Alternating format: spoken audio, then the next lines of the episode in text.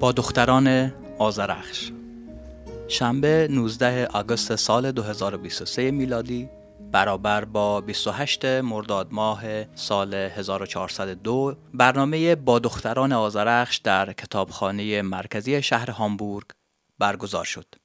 هدف این برنامه که توسط انجمن قلم افغانستان شاخه آلمان برنامه ریزی و اجرا شد گرد آمدن شاعران، نویسندگان و فرهنگیان و هنرمندان مهاجر در آلمان و برخی از کشورهای دیگر و خواندن و شنیدن آثار و تبادل نظرات آنان بود. در ابتدا گفتگویی داشتیم با آقای وهاب مجیر یکی از شاعران و از اعضای انجمن قلم افغانستان برای آشنایی بیشتر در مورد برنامه که با هم میشنویم سلام خدمت شنونده های عزیز و گرامی از دو سال به این طرف که کارمندان دفتر اداری انجمن قلم نویسنده انجمن قلم افغانستان و یک تعداد از تعداد کثیری از نویسنده ها و شاعران افغانستان به آلمان مهاجر شدن بعد از تحولات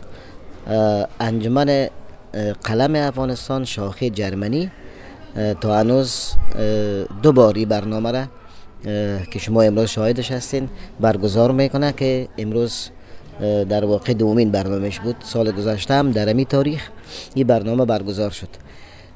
برنامه که شما هم شاهدش بودین از طرف پن افغانستان شاخه جرمنی برگزار میشه و یک مقدار خود انجمن قلم جرمنی جرمن پن هم در او سهم داره در بعض بخشایش و همیشه کارمندان کلیدی انجمن قلم جرمنی در این برنامه اشتراک می‌کنن و سهم می‌گیرن.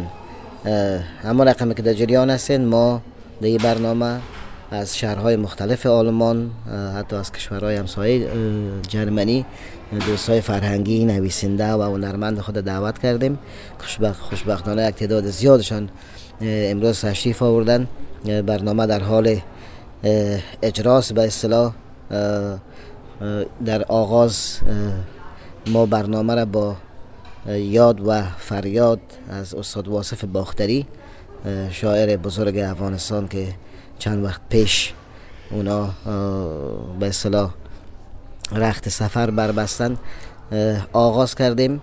یکی از فرهنگی های ما به اصطلاح چند شعر از استاد دکلمه کردن خواندن. بعد از او هم یک تکنوازی موسیقی بود توسط خانم آلمانی و به می ترتیب موسیقی بود و فعلا هم بخش پنل در جریان است. دیگه هدف از برگزاری برنامه که در حقیقت سال یک بار در تاریخ مشخص برگزار میشه است که ما نشان بتیم که و باید نشان بدیم که ما با قلم خود در هر کجایی که هستیم مبارزه می‌کنیم. چه نتایجی را از برگزاری این نشست ها توقع دارین؟ یعنی توقع میره که بعد از ختم این برنامه ما شاهد چه نتایجی باشیم؟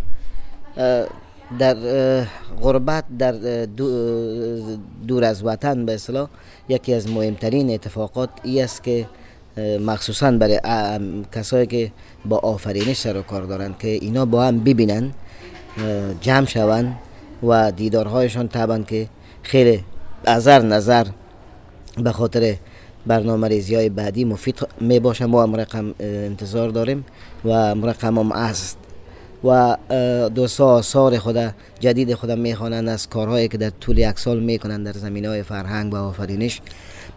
از اونا با خبر میشن از کارهای هم دیگر و برای کشورهای جهان تا حد ممکن نشان میتیم که ما در هر کجای جهان که هستیم به فکر افغانستان هستیم به فکر فرهنگ خود هستیم به فکر زبان خود هستیم. و هیچ وقت از زبان و از فرهنگ و از مسائل و مسائب مربوط به کشور خود جدا نیستیم و فعلا ما با قلم و با برگزاری همچه برنامه ها می‌تونیم که این مسئولیت خود ادا بکنیم. استاد مجیر عزیز برخی از شاعران و نویسندگانی که از سراسر آلمان و یا همطور که شما گفتین کشورهای دیگه در این جلسه شرکت کردن. فکر می‌کنین چطور میشه که آثار این نویسنده ها حتما تولیداتی دارن بعد از اینکه مهاجر شدن؟ چطور میشه که آثار اینا را در آلمان یا کشورهای دیگه اروپایی چاپ بکنیم یا اینکه حتی ترجمه بشه به زبانهایی که فعلا اونا زندگی می‌کنن؟ در این زمینه کارهای صورت گرفته. به طور مثال یک مجموعه شعر از استاد اوسیان استاد صادق اوسیان که از شاعرای به اصطلاح مطرح افغانستان هستند به اصطلاح زیر چاپ است یعنی کارهای چاپ شروع شده. دیگه حتی ترجمه شعرهایشان هم شروع شده و یک مقدارم ترجمه شعرهای وعید بکتاش که از یکی از جوانای بسیار مستعد در زمینه شعر هستند قرار است یک بخش از شعرهای از نو به زبان آلمانی چاپ شود ترجمه شود و منتشر شود با توجه به امکانات نسبتا کمی که برای چاپ ما در اینجا می‌بینیم نظر به افغانستان پیش از طالبا. تلاش می‌کنیم که کارهای صورت بگیره. یک کتاب که قبلا چاپ شده بود از یکی از شاعرای مقیم افغان مقیم در آلند از طرف انجمن قلم افغانستان. او تازگی ها رسیده. ما چونی قبلا چاپ شد چاپ شده برش برنامه معرفی می‌گیریم و به بهانه از او برنامه هم تعداد زیاد از دوستا رو با خود خود داشتیم و روی برنامه بعدی هم برنامه ریزی می‌کنیم.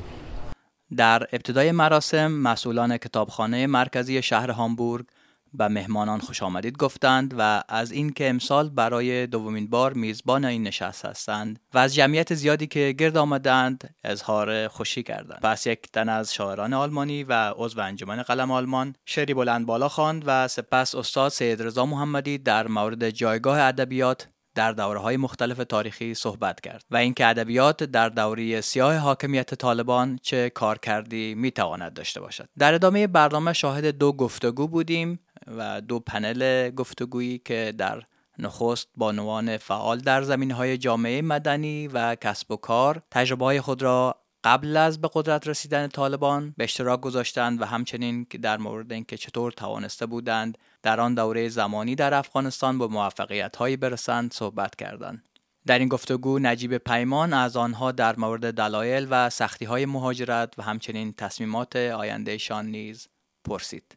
در گفتگوی دوم که به شکل تخصصی در مورد ادبیات و جامعه امروزی افغانستان انجام شد دکتر سمیع حامد سید رضا محمدی و وهاب مجیر نظرات خود را ارائه کردند همچنین در قسمت‌های مختلف این گفتگو فرهنگیان حاضر در جلسه سوالات و انتقادات خود را و همچنین پیشنهاداتشان را مطرح کردند. گوش سپردن به شعرخانی شاعران مهاجر بخش دیگری از برنامه بود که خاطرات جلسات فرهنگی در افغانستان را زنده کرد. اکثر شرکت کنندگان که طی دو سال اخیر مهاجر شدند با صدایی آکنده از بغض شعرهایشان را میخواندند. بیشتر این شعرها حاکی از درد دوری و در حال و هوای وطن سروده شده بودند. با همدیگر چند شعر از این شاعران را میشنویم. شبیه کوه یخی از بهار بیخبره شبیه کوه یخی از بهار از بهار بیخبره وطن بدون تو بسیار زار و در بدری. وطن بدون تو در وطن بدون تو در اوج بی کسی مرده. به مرزهای زمین مثل سگ لگت خورده. چیها که بر سر سرگشتت نیاوردند تو را به تیغ سیاست. همیشه آزردند اگرچی کوچه پر از ساز و برگ باران است. فضای خانه پر از عطر تازه نان است. ولی به کام دل بی وطن نمی چسبد به روح آدم افسردتن نمی چسبد نگاه پنجره از رنگ شب پریشان است بهار باغچه است. موج غنچه اوریان است. فضای شهر شبیه پره کلاغان است. گلوی عاطفه زخمی درد پنهان است. چقدر دوری از آغوشده وطن سخت است. اما قدر که جدایی رو سخت شعری که شنیدید با صدای خانم مریم محمدی بود و اکنون از استاد سید رضا محمدی شعری خواهیم شنید. زندگی به من از سفسته به آنگاه با رومیان روا روا آمده پس از تو پادشاهی کتری درست کردم. هدیه نموده است به درویشی من بچه گوزنی بودم به کاشغر در حمله مغول به خراسان سپر شدم. در بلخ کاغذ سبق در بامیان علم در غزنه زیر دست یکی کفشگر شدم. دزدی مرا تو از زمان کف شدن تا این زمان درست به اندازه مانده ای. درویش و های پسین هرگز تو را ندیدن نپوشیدن تو تازه مانده ای. من اما با دزدهای مختلفی راه رفتم. دزدان مرا زمان به زمان شب و شب با خود گرفتند و اینجا کشیدن اینک من و تو همراه همراه همراه. از خاطرات همدگر آگاه. اینک من و تو آه ما کفش های چرمی هم هستیم. سلام.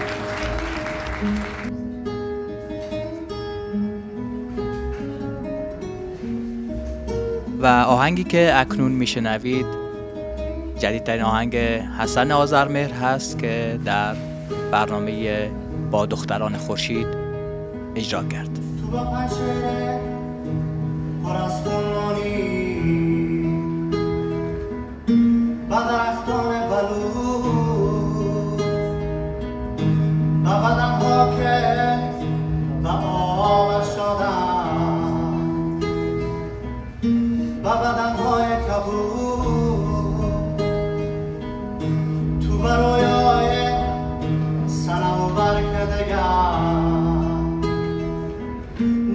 ناکسان خانه نشینش کردم.